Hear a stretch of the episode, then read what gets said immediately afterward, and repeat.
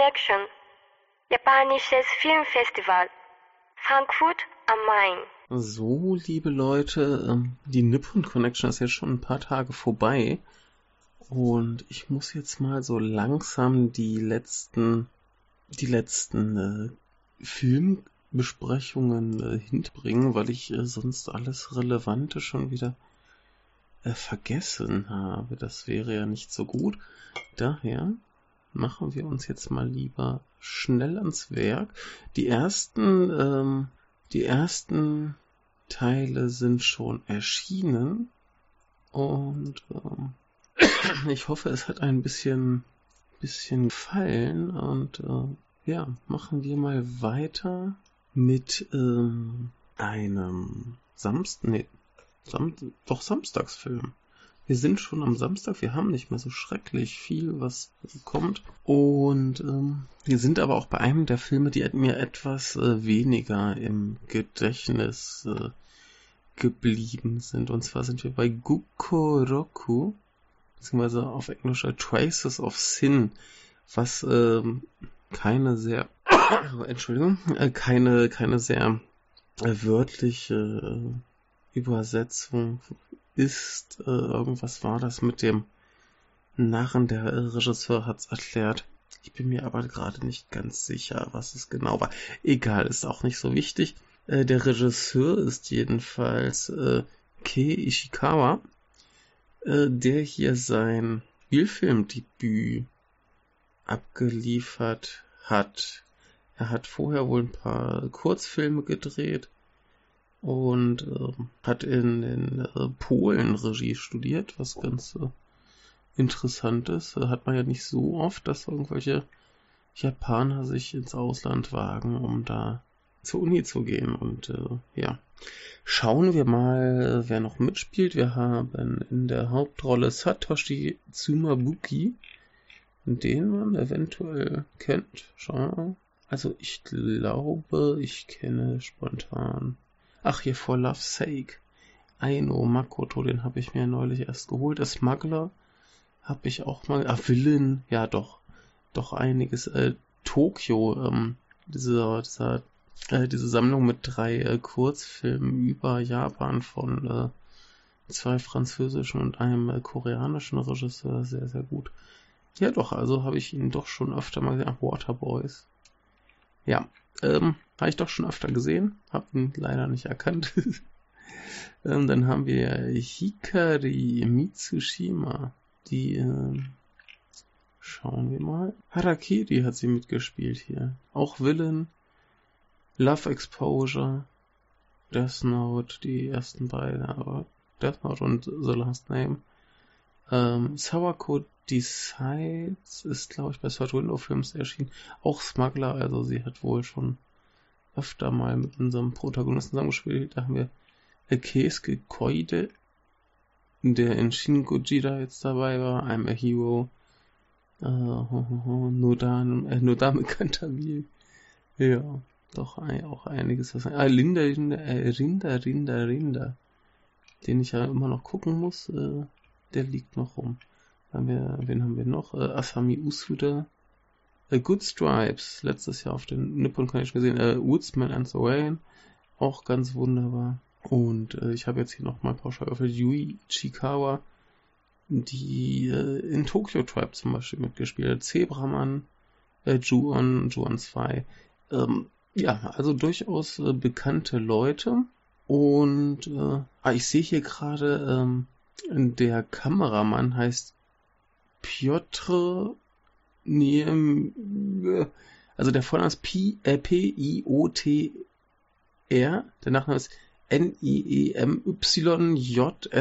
also äh, ist es äh, naheliegend, dass ähm, der Regisseur den vielleicht aus Polen mitgebracht hat, so wie das klingt.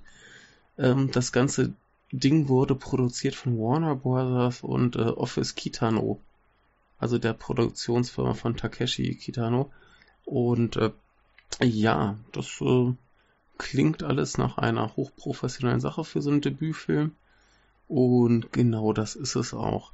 Also handlungstechnisch geht's im Prinzip darum, äh, wir haben einmal einen Journalisten, der ähm, irgendwie äh, Artikel natürlich für seine Arbeit abliefern muss und er möchte gerne zum Jahrestag, zum ersten Jahrestag, äh, einen Mordfall nochmal aufwickeln, die äh, Zeugen nochmal befragen und also einen ungeklärten Mordfall wohlgemerkt.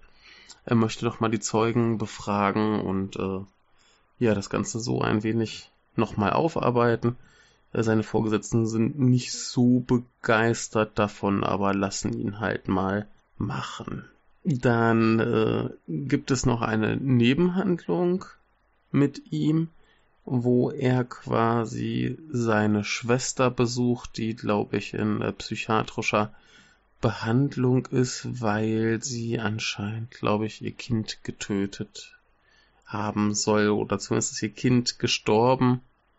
Ah, nee, nee sie hat es nicht getötet, das äh, ist, glaube ich, verhungert, weil sie es äh, nicht ordentlich gefüttert hat. Und jetzt ist die Frage, ob das jetzt irgendwie äh, bei ihr eine psychische Störung oder was auch immer, ob sie krank ist, ob sie das vielleicht mit Absicht gemacht hat, ob das vielleicht mit ihrer Vergangenheit zu tun hat.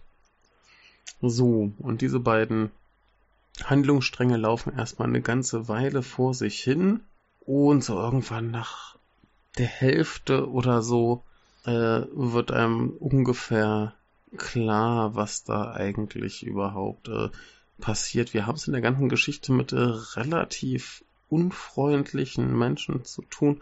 Also diese Schwester in der in der Psychiatrie, ähm, die wirkt natürlich erstmal ganz äh, freundlich, aber ja, wie gesagt, sie hat halt ihr Kind sterben lassen. Und äh, der eigentliche Protagonist, also wir, wir lernen ihn kennen, wie er quasi Bus fährt und er sitzt wohl auf einem Platz für äh, Menschen mit irgendwelchen Einschränkungen, sei es, dass sie alt sind, schwanger, äh, behindert oder was auch immer. Und äh, jedenfalls sitzt er auf so einem Platz und wird aufgefordert für ein, äh, ich weiß nicht, ist ja wurscht, für einen älteren Menschen äh, aufzustehen. Und das äh, macht er dann auch kommentarlos und hinkt dann quasi zur Türe raus. Natürlich macht das alle Leute furchtbar betroffen und äh, nach wenigen Metern des Hinkens äh, bemerken wir, äh, dass er eigentlich normal gehen kann und das nur eine Show war, um die Leute dazu piesacken und ihnen ein schlechtes Gewissen zu machen. Ja, mit so einem freundlichen Herrn haben wir es also zu tun und wir, der geht halt los, äh, mit diesen Mordopfern zu reden und das ist erstmal das große Rätsel des Films, äh, was das jetzt miteinander zu, also was diese Geschichten miteinander zu tun haben, äh, ob es ihm gelingen wird, diesen Mordfall aufzuklären und äh, ja, wie eigentlich die ganzen ähm, Leute, die er befragt, äh, zusammenhängen. So puzzelt sich dann nach und nach ein Gesamtbild zusammen, das einen eventuell überraschen könnte. Äh, es, es dauert tatsächlich relativ lange, also diese ganzen Geschichten scheinen erstmal nicht so richtig zusammenzugehören. Also dann wird hier über ein paar Leute erzählt und hier und da und wir kriegen ein paar Rückblenden, wo wir das alles sehen, was passiert. Und wir wissen erstmal eine ganze Weile echt nicht, was das alles soll. Also der Film ist zu Anfang relativ verwirrend, dabei aber stilistisch sehr, sehr schön gemacht. Ähm, die Schauspieler sind alle gut, also man wird so lange schon gut bei Laune gehalten und halt wirklich diese Frage, was es damit auf sich hat, das ist auf jeden Fall spannend genug, um uns bis dahin, wo es dann so richtig losgeht, erstmal äh, gut zu unterhalten. Und wenn es dann richtig losgeht, dann ähm, passieren da auch ein paar Sachen, die ich auf jeden Fall nicht hab kommen sehen. Manch einer mag da vielleicht äh, im Twists vorhersagen äh, besser sein als ich, aber mich hat das alles doch relativ kalt erwischt und das hat mir sehr, sehr gut gefallen. Ähm, das, wenn ich jetzt sage, es hat mir sehr, sehr gut gefallen, dann klingt das so ein bisschen, als wäre das jetzt der Wahnsinnsfilm. Ich muss dazu sagen, dass mir tatsächlich relativ wenig davon äh, hängen geblieben ist. Vielleicht war es auch ein bisschen meine Tagesform, aber dass das ist so ein Film, den ich jetzt als gut bis sehr gut in Erinnerung habe, wo ich aber nicht so richtig festmachen kann, woran das liegt. Also, wie gesagt, mir ist da relativ viel direkt anschließend wieder entlitten, was vielleicht auch daran liegen kann, dass ich einfach doch noch deutlich beeindruckendere Filme auf der Nippon Connection gesehen habe.